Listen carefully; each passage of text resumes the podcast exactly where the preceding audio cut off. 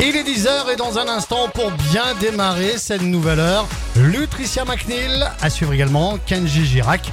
Belle matinée, nous sommes mardi, nous sommes le 15 août aujourd'hui. Les tubes et l'info, 100%. Et avant la météo, l'actu tout de suite, 100% numéro 1 sur l'info locale. Bonjour Fred, bonjour à tous. Le feu est désormais fixé. Les pompiers ont lutté toute la nuit contre le violent incendie qui s'est déclaré hier soir dans les Pyrénées-Orientales entre Saint-André et Argelès-sur-Mer. Ce sont près de 500 hectares qui sont partis en fumée. Les pompiers des Pyrénées-Orientales ont reçu le renfort de soldats du feu d'autres départements comme l'Aude, l'Hérault, le Tarn, le Tarn-et-Garonne ou les, Hautes-Pyrénées.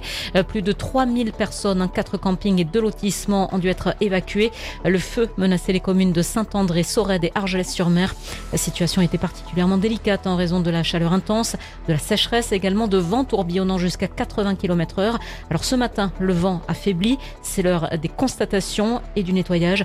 Une cellule psychologique doit être mise en place ce matin à Argelès. Évidemment, une enquête a été ouverte pour déterminer l'origine de ce terrible incendie. D'épaisses fumées noires hein, se sont dégagées dans le ciel hier. Une scène terrifiante pour les habitants du secteur. À Albi, une enquête a été ouverte après l'incendie qui a touché le centre historique dans la nuit de dimanche lundi. Le feu a ravagé un immeuble ancien. Il serait parti des combles. 12 personnes ont dû être évacuées et relogées. La mairie a pris un arrêté de péril. Les causes de cet incendie ne sont toujours pas connues. Un orage violent, pardon, a causé des inondations hier dans le Lot. Le secteur de Saint-Céré a été particulièrement impacté. De nombreuses routes ont été submergées. Un centre commercial a pris l'eau, notamment au niveau du parking. Le lot avait été placé en vigilance orange pour risque d'orage hier. Et puis retour à présent sur ce terrible drame qui s'est produit dans les Hautes-Pyrénées ce week-end. Une petite fille de deux ans est morte noyée dans une rivière. Elle n'a pas survécu malgré l'intervention des habitants, Pauline Chalère. Oui, hein, c'est une véritable tragédie qui s'est jouée dans la nuit de samedi à dimanche lors de la fête du village de Villambite situé près de Tri-sur-Baïse dans le nord des Hautes-Pyrénées. Au cours de la soirée, la fillette de deux ans qui se trouvait dans sa poussette est tombée dans la rivière Bouès qui traverse le village dont le débit est important.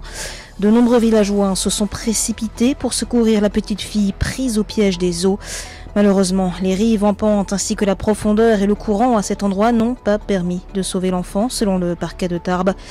Les secours n'ont rien pu faire. Une enquête est en cours afin de tenter de déterminer les potentielles responsabilités. La petite victime était originaire du village voisin de Lamarque-Rustin. Sa mère a été prise en charge et conduite à l'hôpital de Lannemezan. L'heure des retours a sonné pour ceux qui ont pu faire le pont du 15 août. Il faudra être patient sur les grands axes. Sur la 9 notamment, dès ce matin, vous serez nombreux entre Narbonne et Perpignan. Puis à partir de 16h, les retours vers Toulouse depuis la mer sur l'A61 vont gonfler le trafic. L'heure la chargée sera 17h. La suite du journal, Cécile Gabod. Aurélien Rousseau, le ministre de la Santé, était à Toulouse hier. Un déplacement de soutien, notamment auprès des assistants de régulation médicale du centre d'appel du SAMU, dont la grève est suivie par certains professionnels. Dernier jour pour la feria de Béziers, en ce mardi 15 août, avec cet après-midi notamment un défilé de cavaliers andalous sur les allées Paul Riquet. Une idée sortie à faire en famille, l'aquarium Oniria à Canet-en-Roussillon. Deux spécimens de requins taureaux ont fait en plus leur entrée très récemment dans le grand bassin de l'aquarium. Cécile, un mot de l'actu en français dans le monde. Oui, avec l'autopsie du principal d'un collège de Lisieux dans le Calvados, retrouvé mort dans, un, dans son établissement vendredi dernier, qui n'a pas permis de trancher les causes de la mort. Donc, des analyses complémentaires seront nécessaires, a annoncé le parquet.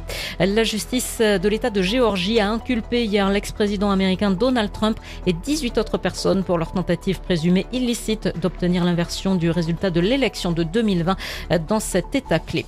Et puis Michel Manini, le réalisateur historique de Bonne Nuit les Petits, l'une des émissions pour enfants les plus connues de la télé française, est décédé ce dimanche. Il avait 86 ans.